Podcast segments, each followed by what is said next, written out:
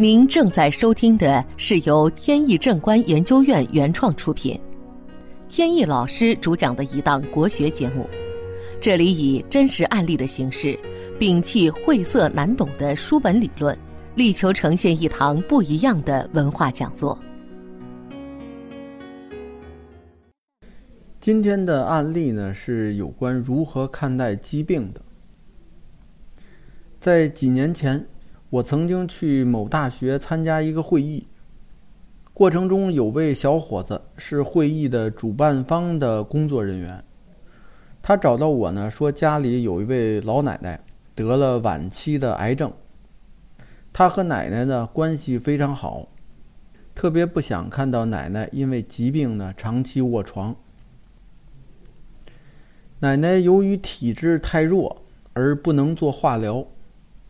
大夫说他呢最多只有半年左右的寿命，家人呢都十分担心，他也挺难过。他知道我从事风水咨询，就想请我帮个忙，看看家里的风水呢是不是有什么问题，能否从风水角度帮奶奶缓解一下病情。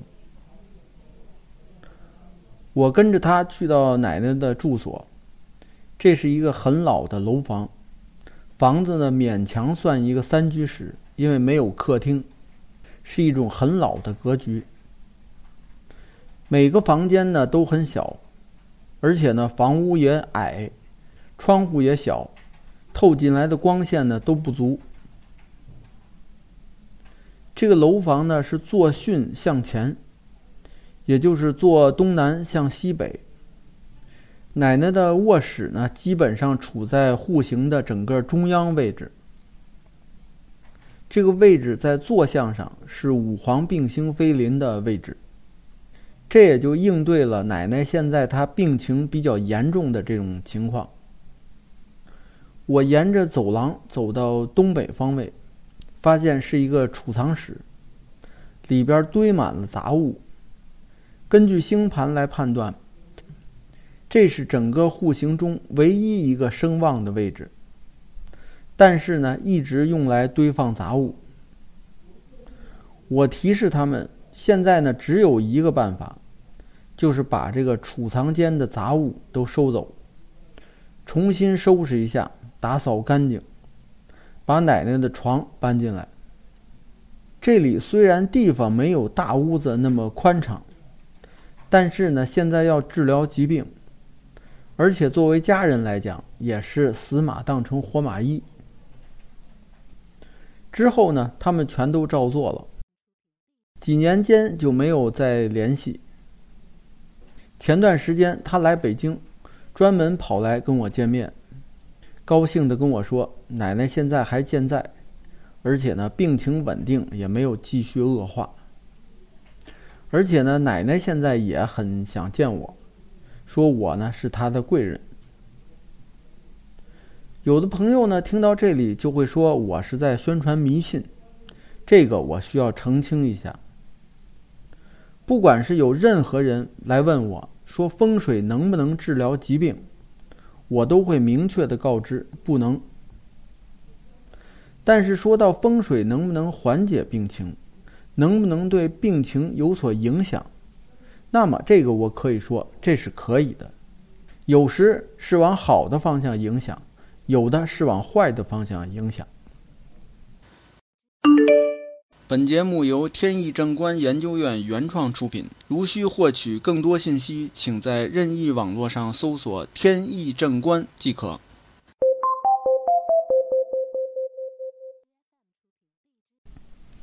任何方法都不是万能的。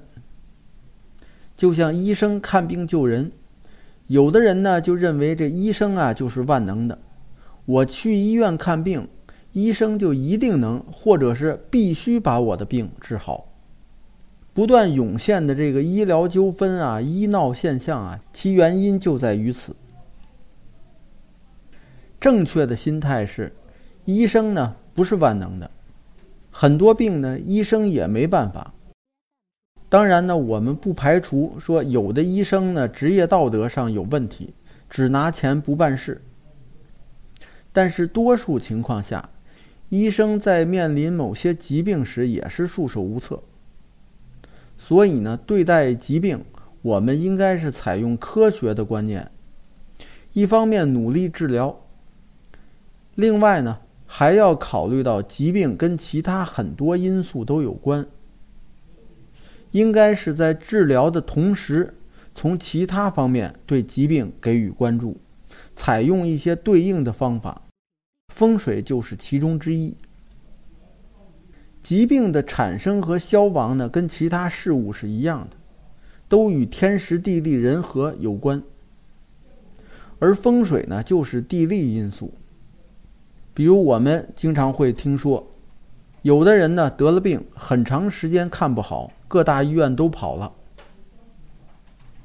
结果呢偶然发现，搬了家之后，病情呢逐渐好转，后来痊愈了。这就是个挺奇怪的事情。还有，一个人呢得慢性病时间很长，到最后呢想开了，反正病也治不好了，那干脆我把这看病的钱啊我都消费，我去旅游。比如说北方人呢就愿意去海南、福建、广西、云南这些地方，去了以后呢就感觉特别舒适。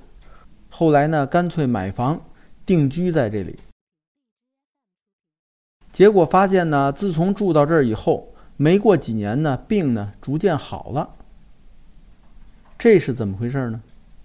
这就是典型的通过改变地利因素，从而对疾病的治疗起到了正面的作用。